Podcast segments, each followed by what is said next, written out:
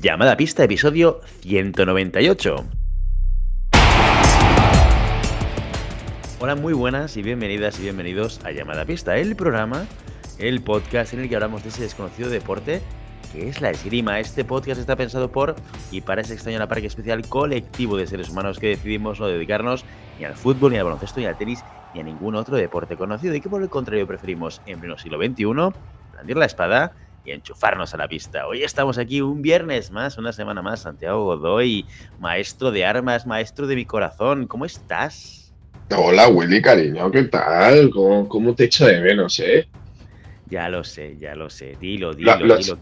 El viernes pasado hicimos una despedida por todo lo alto, que tembló todo Siches y todo Vilanova en la celebración eh, de la retirada de la camiseta eh, sí, podría retirar tu camiseta, sí. podría retirarte tu número de camiseta. Exacto, podrías, podrías colgarla en, una, en un cuadro de estos para, la, puedo retirar. La, puedo retirar. Cuadro ya veremos. Hay que hacer, tienes que hacer. Eh, bueno, en realidad yo no puedes hacer nada, nada. No la voy a colgar. Porque necesito un Hall of Fame y aún no. Ya veremos.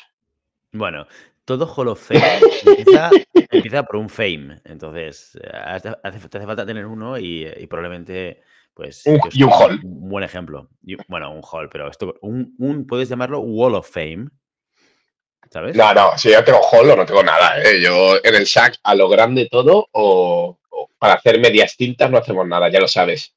Qué bueno, qué impresionante. Es que o lo haces bien o no lo haces. De Godoy. Claro. tu marca, tu certificado de calidad Godoy. Increíble. impresionante. Bueno, aparte de ese momento espectacular de retirada de Willy, que todo el mundo sepa que me mudo de Villanova, dejaré de entrenar con el maestro Godoy, así que, bueno, todos los triunfos que consiga a partir de ahora serán, ya sabéis, consecuencia de otro años de Xavi Iglesias, ¿eh? Eh, eh, pero bueno, Santi habrá participado en algo. Yo he mantenido, he mantenido ahí que no. En tu, en tu, ¿cómo es? En tu bajada, en la tercera edad, ¿no? Como, lo puse, la, la no tiene edad, ¿no? Exacto, qué cabrón, qué cabrón. Bueno, a la Eli no le hizo tanta gracia. La tía súper enojada conmigo. Bueno, pero es que tú también te la juegas. O sea, bueno, me gusta ir al límite. Ya, ya lo sé. Hay que saber a quién, cómo y cuándo hacer bromas, porque si no luego, además, claro, te puedes mm, montar un pequeño follón en, casa. Pero bueno, como tú eres un hombre que enfrentas, te enfrentas a los problemas con optimismo y con alegría, pues seguro que lo superasteis sin ningún tipo de problemas. Eh, ¿Qué te iba a decir? Eh, aparte de la, claro, aparte de la retirada de la camiseta de Willy Cornet de, tu club, del SAG, em, y que a partir de ahora, pues ya veremos a ver qué club me va a fichar. ¿eh? No, se sabe. En Barcelona hay tantos que todavía no sé a cuál, a cuál, eh, en, cuál voy a fichar. ¿eh? Estoy ahí entre. Tendría que ficharte, no tú buscar club, sino que los clubes buscan de a ti, ¿no? Ya tienes un, nivel para eso. Un handicap, ¿no? ¿Cómo, se llama esto en el golf? ¿Handicap? No, ¿cómo se le llama? En, golf, handicap, sí. Se, llama handicap, pues eso. A determinados handicaps es el club el que, que me tiene que venir a buscar, evidentemente, y hacerme querer por ellos y por ellas y por ellas. Pero, pero bueno, esto ya es, otra historia y deberá ser contada en otro momento, como diría Michael Ende. Eh, dicho esto, eh, pues eh, el carnaval, ¿qué tal, Godoy? Porque también vi tu maravilloso disfraz de, ¿qué era aquello? ¿De flamenco? Flamenco, flamenco. está siendo largo y duro. O sea, eh, el Sitges el carnaval dura dos semanas. Entonces, eh, por aparte los niños salen en las carrozas, mi mujer sale en las carrozas. Está siendo... las carrozas? Sí, sí, sí, Y tanto, y tanto. Ahí qué, gran sichetana, ¿eh? A tope, ya, a tope integración. Qué bonito. Y deseando que se acabe, la verdad. Este fin de semana nos vamos a San Sebastián, a nuestro gran viaje de San Sebastián. Y poca cosa más, Willy. La verdad es que la vida sin ti es un, monocroma de, de, emociones. No hay nada, no hay, no, no, hay chispita, no hay nada. Ya se me va Sí, sí, sí. Estoy triste, estoy triste. He de decir que has, pues, has conseguido eh, meterme en una depresión. Gracias, Willy.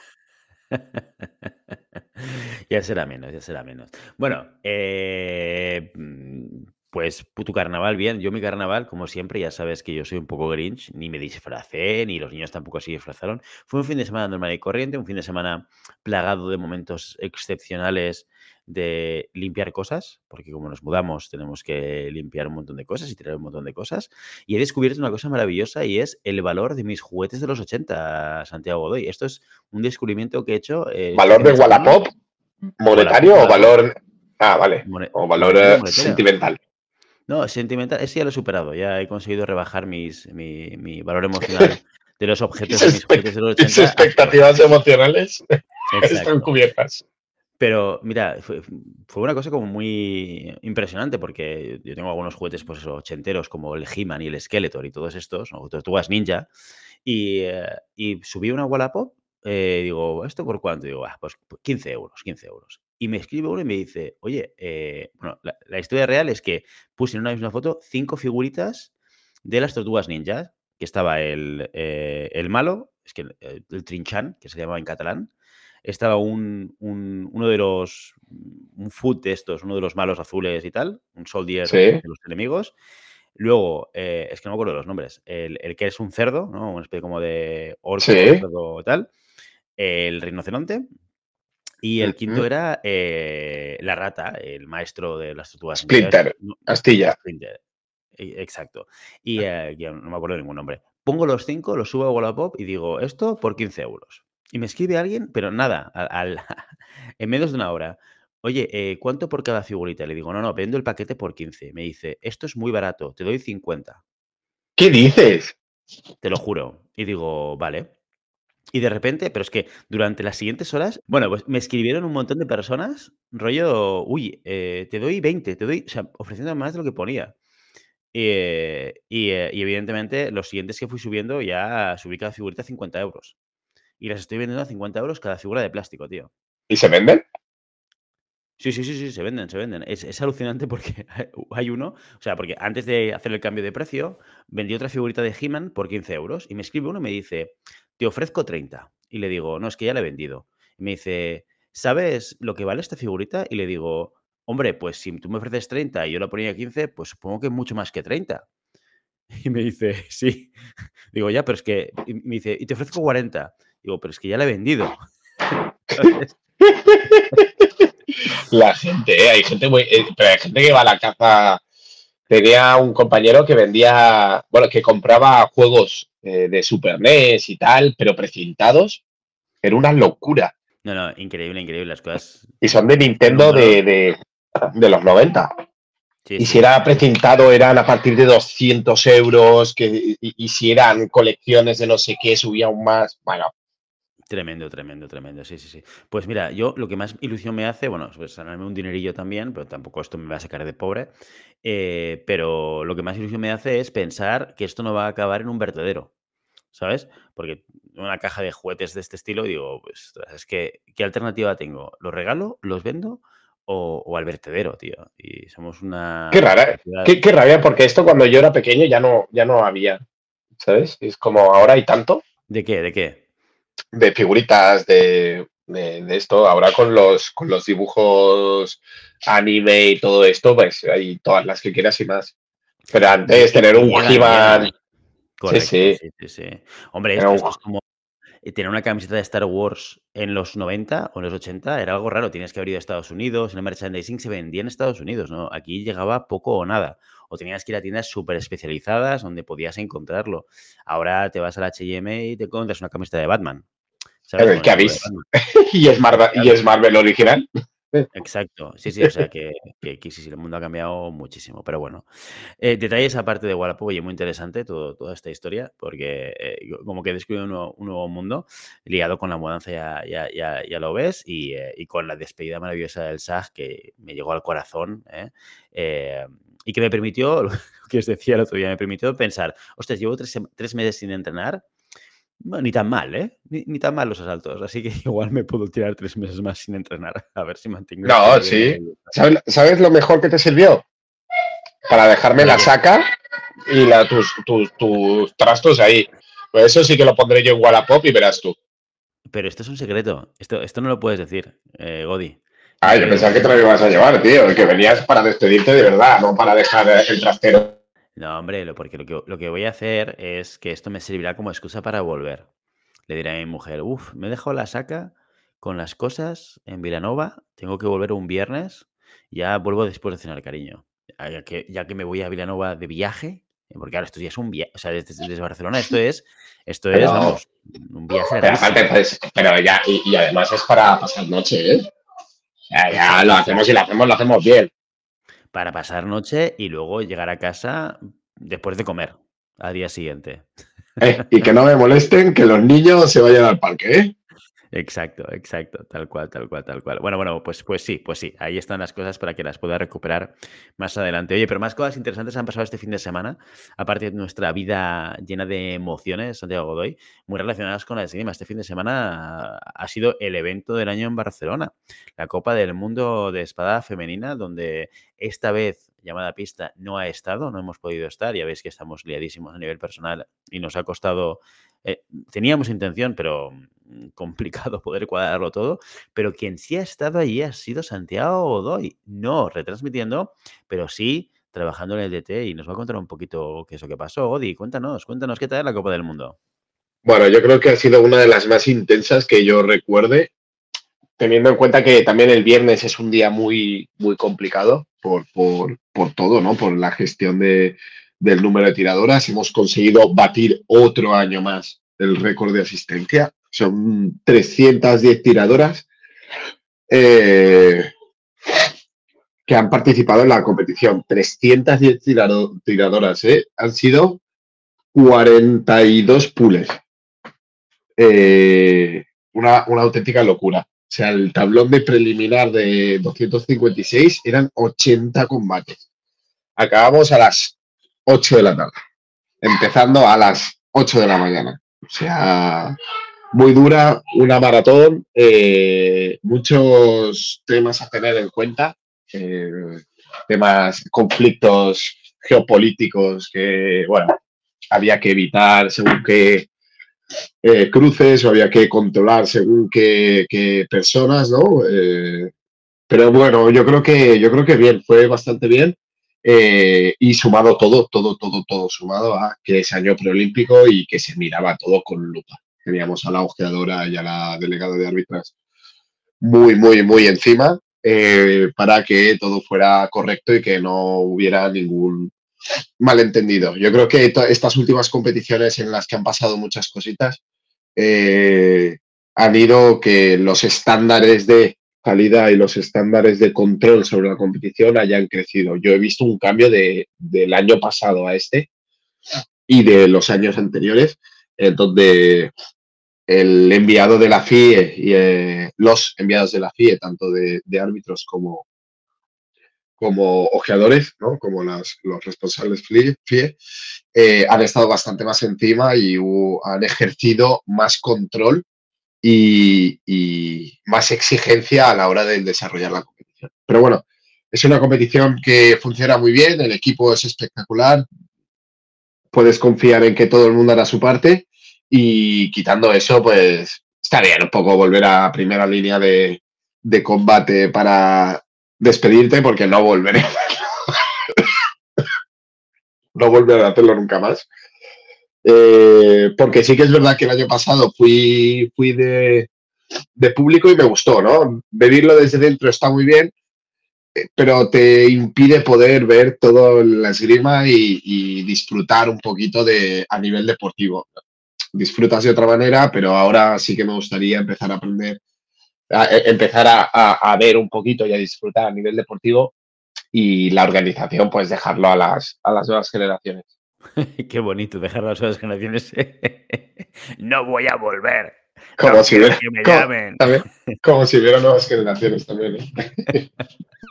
Exacto, exacto. Bueno, bueno, bueno, bueno, pues ahí, eh, si vais a Instagram, al Instagram de Santiago Godoy, veréis las fotos en traje, bien guapote, eh, como siempre, Godoy, un tío con clase, con categoría. Este año no hubo problemas con los himnos, o, o- o sí.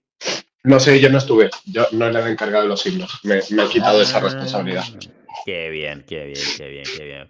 Bueno, bueno, bueno, bueno, bueno. Por, suerte no ganaron las francesas.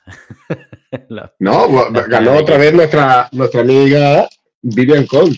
Vivian Kong, efectivamente. Este año se hizo con el oro en Barcelona. Eh, Man White Vivian Kong, nuestra amiga, 30 años, la tía está número uno del ranking de la FIA y, eh, y, destacada, ¿eh? Destacada. ¿eh? La, tenemos a más de 50 puntos, casi 60 puntos de Kandasamy, que fue una de las grandísimas tiradoras, la francesa, que tuvo una temporada excepcional el año pasado. Eh, y ahí está Biancon volviendo a subir a, los primeros puestos del ranking, que, hacía, hacía tiempo, sí, es verdad, Vivian siempre estaba ahí arriba, pero recordemos que, durante unos años ganó el Campeonato del Mundo, la, Copa de Barcelona en su momento, estuvo muy arriba eh, y, hacía tiempo que ya no la veíamos tan en los primeros puestos. Aquí la tenemos, número uno en, la Copa del Mundo. En el número dos... Tengo, salseo, tengo salseo, pero no sé si lo puedo decir. Hombre, sí, sí, que lo puedes decir, pero déjame que, acabe de cantar las cuatro primeras. es que es, que ¿Eh? es de Vivian es ah, importante. Oh, ah, pues, pues eh, canta, canta, canta. Tengo, tengo salseo. Eh, Vivian Cont se ve que, bueno, tiene, ya sabéis que tiene muy, buena relación con la gente de aquí de Barcelona. Y me ha dicho un pajarito que, eh, por cierto, estuvieron los padres de Vivian Con eh, acompañándola y tal. Y es probable, es probable, es muy probable que esta sea la última temporada de Vivian Con como tiradora de élite porque es muy probable que esta temporada se retire por temas laborales, que se ve que ha conseguido un trabajo, eh, como, como me dijeron que lo llamó la madre, a real job, un trabajo de verdad. Y es probable que, eh, pues, eh, probable no, bastante probable que deje la esgrima para la temporada que viene. Última temporada, de como 30 años, todavía podría aguantar unos años más. En, sí, sí. Sí, pero por lo que tengo entendido es por temas laborales. Y bueno, ya sabemos que esta chica es como un coco eh, andante. Ya no solo se le da bien la esgrima, sino que, como pudimos hablar con ella hace un par de años, ¿no? Eh, estudia el. Eh, ¿Qué era? ¿Oxford? ¿Harvard? No me acuerdo. una de estas potentes, ¿no? pero sí, sí, sí, sí, sí. Y nada, le ha salido una oportunidad laboral y pues incompatible con, con la esgrima, entiendo. Con la esgrima. Bueno, o, por lo menos conseguir a estos altos niveles de exigencia, ¿eh? que también es cierto. O sea, que puede ser su, última, seguro, su última temporada puede ser... Mm, a ver si se retira con el oro olímpico, claro. A ver si se retira con el oro olímpico que está buscando. Muy bien, muy bien. Y estás centrado de todo, de todos las, los detalles de la vida de los tiradores y tiradoras. Impresionante, Godoy. Aquí hay tomate, aquí hay tomate. Qué tomate, qué tomate. Bueno, y en, esta Copa del Mundo tuvimos en segundo lugar a, a Sera Song, que esta es la coreana que ya, ya tocó podio, ¿no? Tocó podio, no solo podio, sino también el oro en Barcelona en alguna ocasión en el pasado, si no recuerdo mal. Sí, hace, hace dos años. Hace dos años.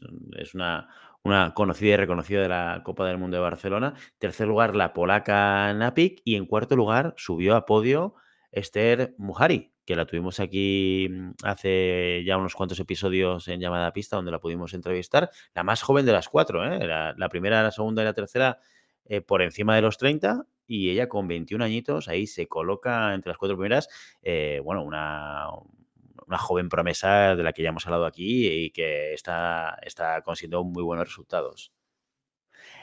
La que, de la que también nos tienes que hablar, Santi, es de Mulhausen, de Natalie Mulhausen, que quedó sexta, hizo final de 8, que fue la campeona del año pasado, la veteranísima de 38 años, la brasileña, y, eh, que, que, vino con historia, ¿no, Godi? Eh, pues sí, vino con sorpresa porque ya nos llamó el día anterior, pues, es decir, el viernes, que necesitaba transporte médico transporte médico, el, de asistencia, ¿no? De, asistencia, porque no podía caminar. No sé muy bien lo que tenía, pero sé que tenía una lesión en la pierna y que a priori se iba a presentar en, la pista para, hacer eh, acto de presencia, ¿no? Eh, recordamos que el año pasado ganó y tenía que defender todos los puntos de, de, de la Copa del Mundo y nadie daba, la verdad, la idea principal era que se presentara en 64 para que la reventaran, hablando en plata, y irse a casa, ¿no? Y fue, fue yendo, fue pasando tablón hasta llegar a final de 8 de manera increíble. Ahí te das cuenta de dónde saca la calidad, ¿no? Y, sobre todo también el, la, la, competitividad que caracteriza a esta chica, ¿no? Que después de, de todos estos años de, presentarse con una lesión, estar ahí, conseguir en una Copa del Mundo, eh, plantarse el final de ocho, es, es digno de admiración. Total, totalmente, ¿no? ¿no? Y, cuando tú me lo contaste, porque esto fue pre, pre que ya empezaste a competir, mm, vamos, un poco lo que tú decías, ¿no? La expectativa a ver qué hacen 64 y fíjate, final de 8, la tía se cuela en final de 8 tal y como está.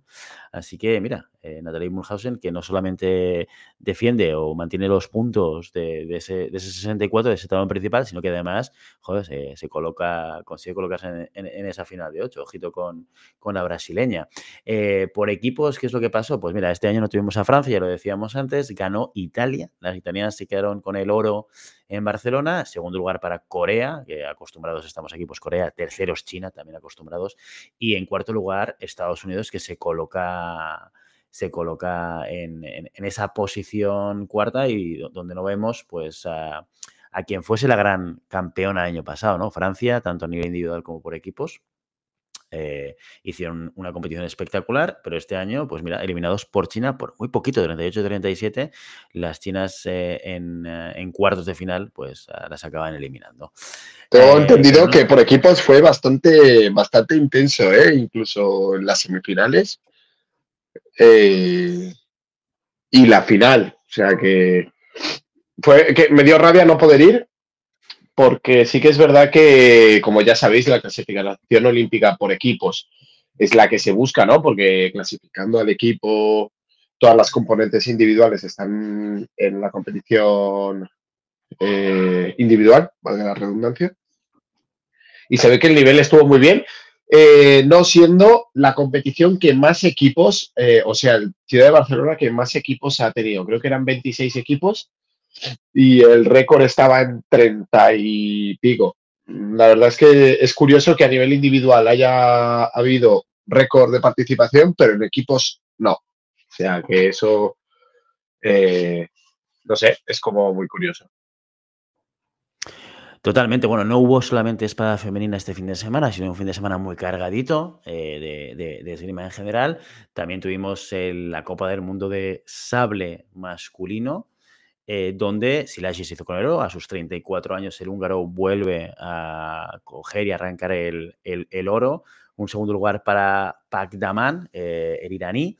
Tercer lugar para Badaze, un tirador que ya también tenemos muy acostumbrados de, ver. Y cuarto lugar para Samuel Luigi, el novio de Olga Harlan. Se le conoce por el novio de Olga Harlan, el italiano de 36 años, que también consigue colarse en podio en ese bronce. Eh, ah, en, equipos, el gran campeón es Corea, eh, que tiene un equipo muy, muy fuerte, como ya sabemos. En segundo lugar, Hungría. Tercer lugar, Estados Unidos. Y en cuarto lugar, Rumanía. ¿Qué pasa con el sale femenino? Que también tuvimos sale femenino. Pues la gran campeona de sus 33 años, Olga Harlan. Se coloca el oro Olga Harlan en la carrera eh, hacia la clasificación olímpica. En segundo lugar, la veinteañera Batay, la húngara, consigue la plata. Dayibekova, la uzbeka de 21 años, consigue el bronce. Y por último lugar, la estadounidense de 23 años, Tartakovsky, consigue también el bronce en esas semifinales. Eh, ah, y, por equipos, pues mira, aquí sí que tenemos Francia e Italia que hicieron la final, eh, que tiraron en la final que ganó Francia. Y tercer y cuarto lugar para Hungría y para Bulgaria. ¿Qué pasó en el florete masculino? Florete masculino, pues mira, un hongkonés, eh, ya lo vimos en la Copa del Mundo de Barcelona de espada femenina, pues aquí también en el florete masculino, Cheung Kalong, también otro conocido en llamada pista, 26 años, el hongkonés se hace con el oro, Chupenik, el checo, a los 29 se hace con la plata, It, It, Itkin, el estadounidense de 24 años, se hace con el bronce y Lefort, Enzo Lefort, un clásico también de 32 años, el francés se hace también con el bronce. Y también buenas noticias porque Carlos Llevador se coloca en la sexta posición, hace final de 8 en, ah, en, esta, en este Grand Prix de, florete masculino y también eh, rasca puntos eh, para esa carrera olímpica que tiene por delante para clasificarse para París. Y finalmente, las mujeres en florete, florete femenino, eh, tenemos a, a los 29 años la que se iba a retirar Kiefer Lee, Lee Kiefer, la estadounidense, se hace con el oro. Favaretto, la italiana de 22 años, con la plata. Errigo, otra italiana de 35 años, la, la super veterana Errigo, se hace con el bronce. Y Anne Sauer, la alemana de 32 años, también se hace con el bronce. Así que mucha competición este fin de semana. Aquí tenéis los, los grandes titulares de, de los podios eh, de todas las competiciones que han ido sucediendo. Y bueno, iremos viendo ahí, a ver si hacemos un, recap de clasificación y vamos a ver cuáles están ahora en, posición para ir a París y, y, cómo queda también el equipo español. ¿eh? Recordemos que no hace tanto vimos a, a, Lucía ganar un oro en una competición en sable hace ya unas cuantas semanas y, uh, y, ver cómo va quedando la clasificación olímpica, esa gran carrera que es bueno el objetivo de, todos y todas en estos momentos. Sí, correcto. O sea, al final ahora ya está en la recta final de, de, esta clasificación olímpica. Recordamos que ya creo que es hasta, mm, me lo invento, ¿eh? pero diría que es hasta mayo, como la última. Y ya todo, todo suma. O sea que veremos a los grandes competidores pues afianzar sus, eh, sus puntos, afianzar sus, sus posiciones. Eh, vamos a ver cómo se derimen esos últimos puntos, sobre todo por equipos también. Y, bueno, nos espera un, final de temporada intenso para todos, preparando esos Juegos Olímpicos de París que prometen, prometen estar muy bien. Muy bien, pues con esta actualización que hacía tiempo que nos traíamos en llamada pista resultados sirimísticos, Santiago, ¿y de qué vamos a hablar hoy en llamada pista? Bueno, vamos, hay, hay un tema que siempre me gusta recuperar eh, con, con nuestra gran competición de San Sebastián. Ya sabéis que el gran maestro Igor nos invita cada año al campeonato de Donosti. Y me gustaría recuperar el, la, eh, el concepto de competición, no como un elemento competitivo, sino como un elemento de eh, mancomunidad eh, que consigue ¿no? congregar a todos los, los, los, los, participantes, familias, entrenadores, en un viaje más lúdico festivo que no tanto de competición. Y, os voy a contar un poco cómo se ha desarrollado eh, la competición o la, la, coordinación del, del, viaje de competición desde el inicio, ¿no? Que íbamos solo los cuatro o cinco para competir, a lo que ha sido este año, que ya vamos casi 30 personas del SAC, eh, de los cuales menos de la mitad competimos, pero que la gente se ha, se ha, se ha cogido esta competición como un viaje más de placer, de disfrute, de la, la de conseguir que, que, bueno, que la esgrima sea algo más que un deporte, sino de poder hacer esta, este, como dirían los, los, los jugadores de rugby, hacer este tercer tiempo que dura más que una comida, dura todo, todo el fin de semana.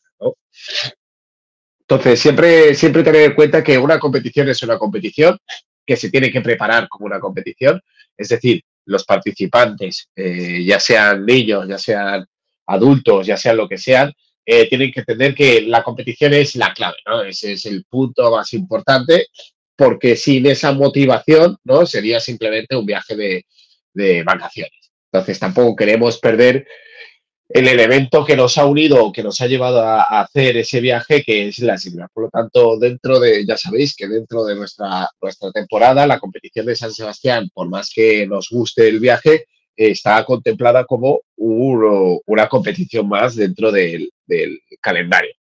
¿Qué quiere decir? Una competición más dentro del calendario. Es decir, está planificada, nos la preparamos, trabajamos como si fuera otra competición más eh, y bastante importante, ¿no? Es ya, ya que nos movemos y que estamos esperando a poder hacer buenos resultados fuera porque nos encontramos con mayor gente, mayor número de gente, nos encontramos con más variabilidad.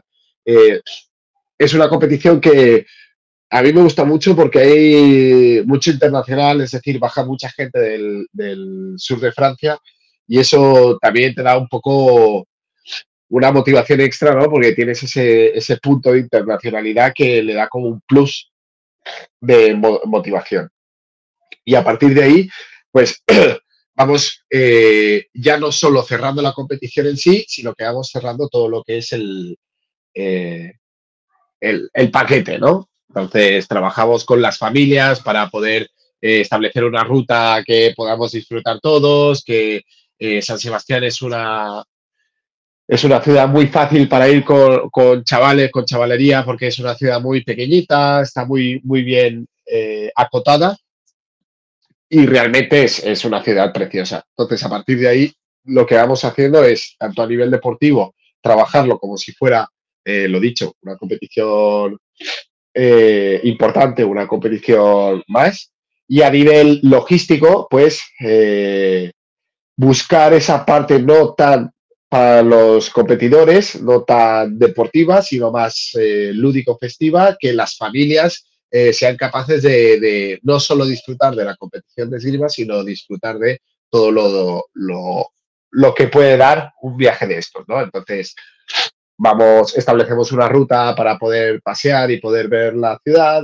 Eh, buscamos eh, sitios donde podamos ir a comer todos juntos o, o de tapeos por, por, por San Sebastián el gran maestro Igor nos hace ¿no? la, la, famosa ya sidrería después de la competición y todo eso, todo ese conjunto hace que la competición pues tome un cariz para mí muy bonito y, y muy importante, que es eh, tener un plus de eh, disfrute ¿no? Que las familias no se vean ahí encerradas en un pabellón durante cinco horas para ver al chaval y después irse, sino que dar este, este conjunto de, de experiencias que hace que, uno, los chavales de competición o las personas que vayan a competir tengan toda esa adrenalina y tengan, toda ese, esa motivación por, por el desarrollo de la competición y los que estén añadidos, que sabemos que son los, los grandes sufridores en silencio, ¿no? La gente, familiares, padres, hermanos,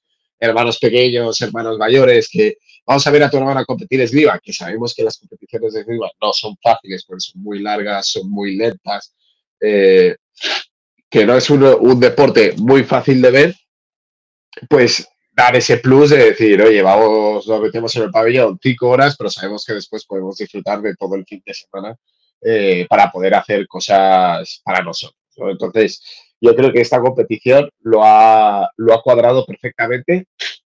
Además, todos los que vamos allí vamos con la misma idea, ¿no? Quien más, quien menos, vamos con, con la misma idea y, se ha conseguido que esta competición sea como un punto a tener en cuenta para, para, para tener una idea de que no solo la competición tiene que ser para los competidores y que, y que podemos, sin eh, renunciar a este punto de competición o a este punto de preparación o a este punto deportivo, podemos añadir muchas cosas más que hace que el, el ambiente y, las personas que nos envuelven puedan disfrutar de la esgrima, no solo de la esgrima, sino de todo lo que puede dar eh, el ambiente de la esgrima. A partir de ahí, lo que vamos, lo que hemos, hemos tratado de hacer es, sobre todo, eh, establecer unos parámetros y unos criterios de, de organización, ¿no? Eh, es muy fácil a nivel de, eh, de, entrenador, o fácil, relativamente fácil, hacer un deporte, un deporte, uh, ¿cómo estoy? Hacer un viaje de competición. ¿Por qué? Porque el viaje, el viaje de competición vas a competir. El hotel más barato ya te va bien porque solo vas a ir a dormir. No te interesa que esté céntrico porque eh, sabes que vas a ir a la competición y vas a volver, es, es, es otra mentalidad, ¿no? Cuando tú haces un viaje 100% de competición, la, competición es la clave y todo lo demás, eh, acomoda, ¿no? las, las, acomodaciones de, que puedas tener eh, fuera de la competición simplemente es logística, logística de, bueno, poder dormir, tener una cama para dormir y volver al pabellón a nivel de organizativo de una eh, competición como esta, ya tienes que tener otras, otras variantes o otras variables eh, en cuenta, como pueda ser eh, la comodidad del hotel para que los padres estén bien, la calidad-precio del hotel, ¿no? Es, tampoco les puedes meter una pensión Loli eh, súper básica. ¿Por qué? Porque hay gente que se lo, tome como, se lo toma como un viaje de placer también. Por lo tanto, hay que tener en cuenta que hay que tener según qué comodidades sí que se vaya de precio, ¿vale? Eh, tener en cuenta después la logística del acompañamiento, eh, no solo ir al pabellón y, oye, quedan tres horas, cuatro horas para, para empezar la competición. Pues eh, muchas veces lo que haces es ir al pabellón a primera hora y hacer tiempo hasta que, hasta que llegue tu hora de competir, ¿no? Pues ahora tener la capacidad de poder decir, oye, pues vamos a tal sitio, o vamos a desayunar a tal sitio, o este sitio está muy bien, ¿no? Un poco de turisteo, un poco de, de, trabajo de, de, esto de comunión de lo, del equipo con las familias y tal, un poco de soltura y que no se te vaya tampoco el hecho de, que tienes que ir a competir, ¿no? Entonces, buscar esa, ese equilibrio entre eh, las personas que van a competir y las personas que van a acompañar, porque al final sí que es verdad que las personas que compiten tienen cierto eh, un, rango mayor de importancia dentro del viaje, pero eh, ya no son los únicos, ¿no? Y tienes que buscar ese equilibrio entre las personas que compiten, que tienes que, estar ahí para desarrollar la competición, y las personas que van acompañadas, que no tengas que encerrarlos eh, durante todo el día en el pabellón para que, bueno, por, comodidad, ¿no? Entonces vas, vas, estableciendo unos criterios de, de, bueno, de esto, turisteo, de, poder ver, eh, hacer y cositas para que la gente esté cómoda.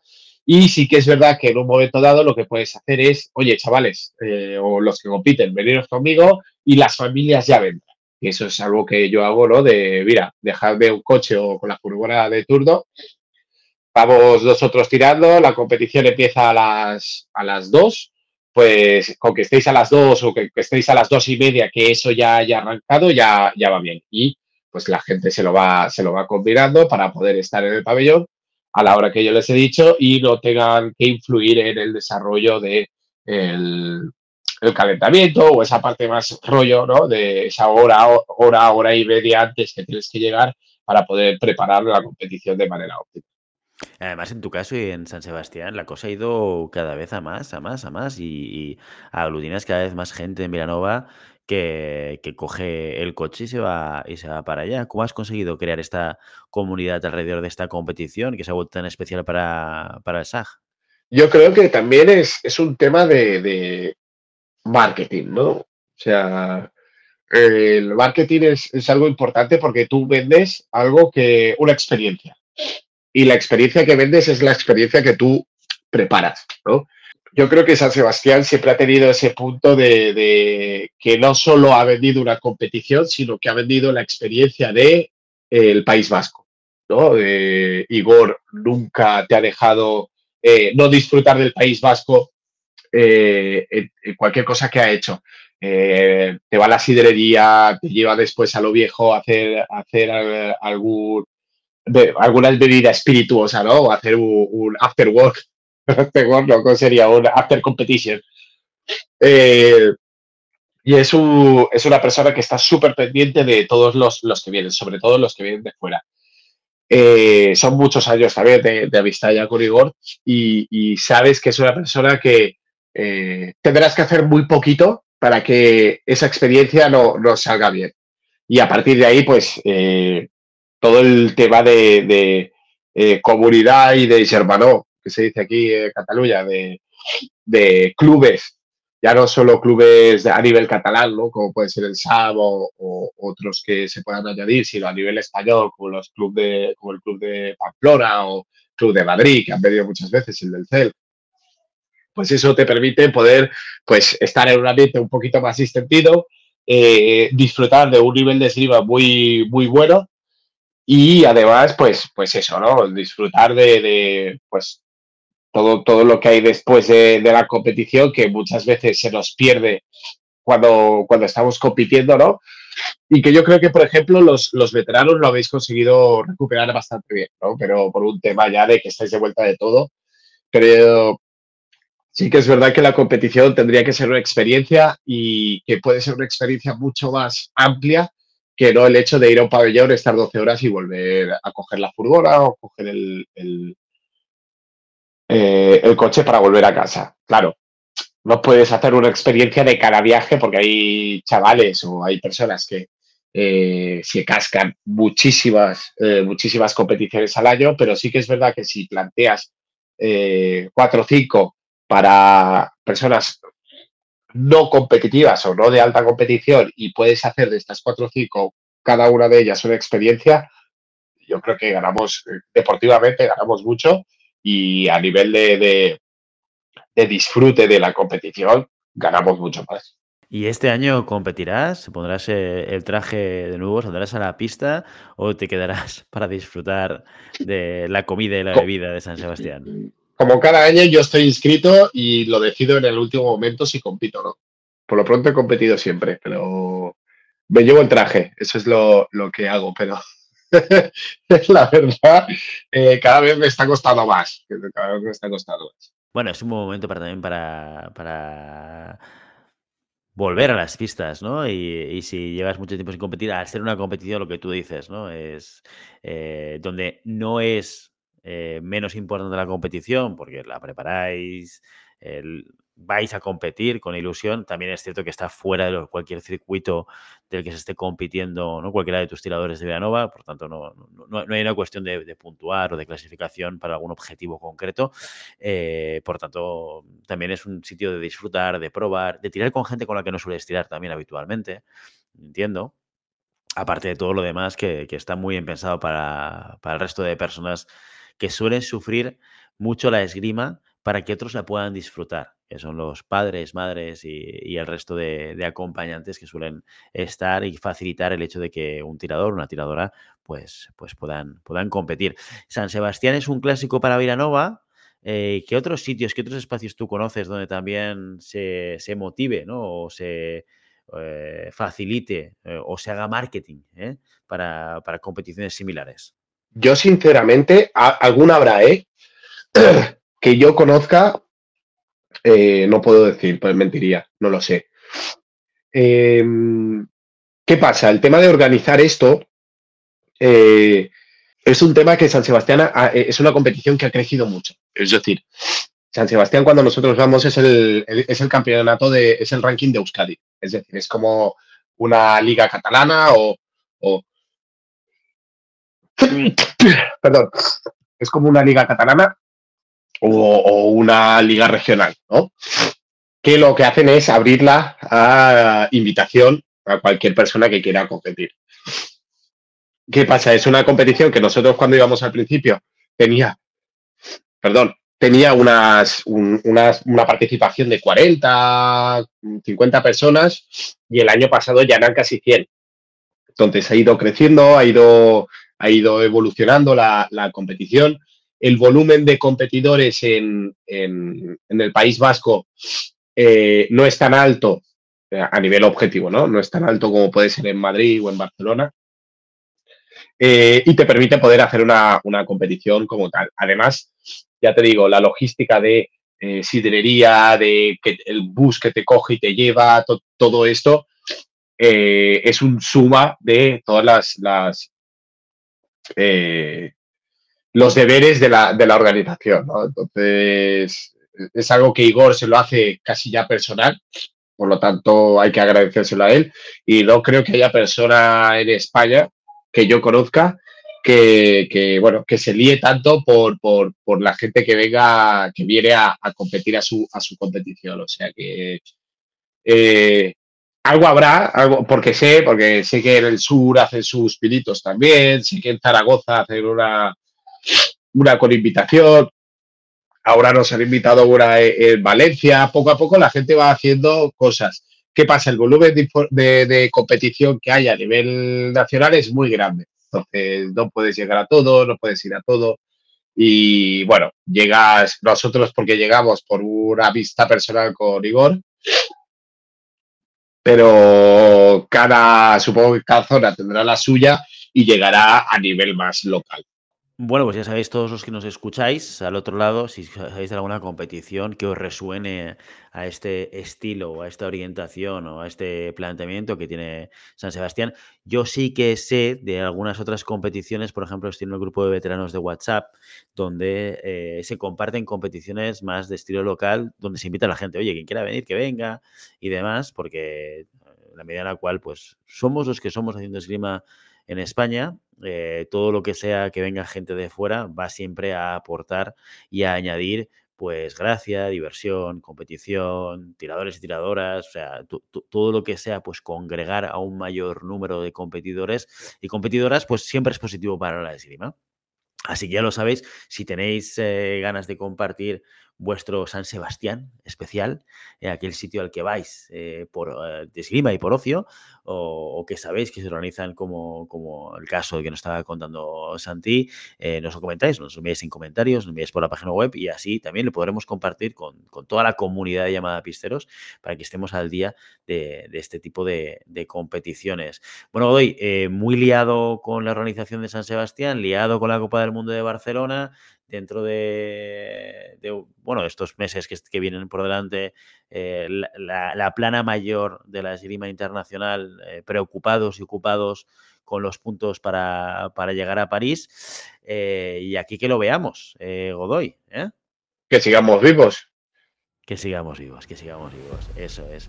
Muy bien, oye, pues con, todo esto, eh, señor Godoy, eh, oyentes y audiencia, nos despedimos hoy. Hasta aquí nuestro episodio. Como siempre, queremos invitaros a que os pongáis en contacto con nosotros, nos deis vuestra opinión y nos digáis si queréis que hablemos de algún tema concreto o si tenéis alguna pregunta. Lo podéis hacer a través de la página web en llamadavista.com barra contacto o a través de las redes sociales. Estamos en Instagram, estamos en Facebook y estamos en Telegram. Y si el contenido de este podcast te gusta, no te olvides de suscribirte, compartir este episodio en cualquier red social, darnos 5 estrellas en iTunes y comentar lo que quieras tanto en iVoox como en Spotify. Muchas gracias por todo, por tu tiempo, por tu atención y por tu interés en este maravilloso deporte que es la esgrima. Nos escuchamos, si Dios quiere, la semana que viene. Hasta entonces. Adiós, adiós.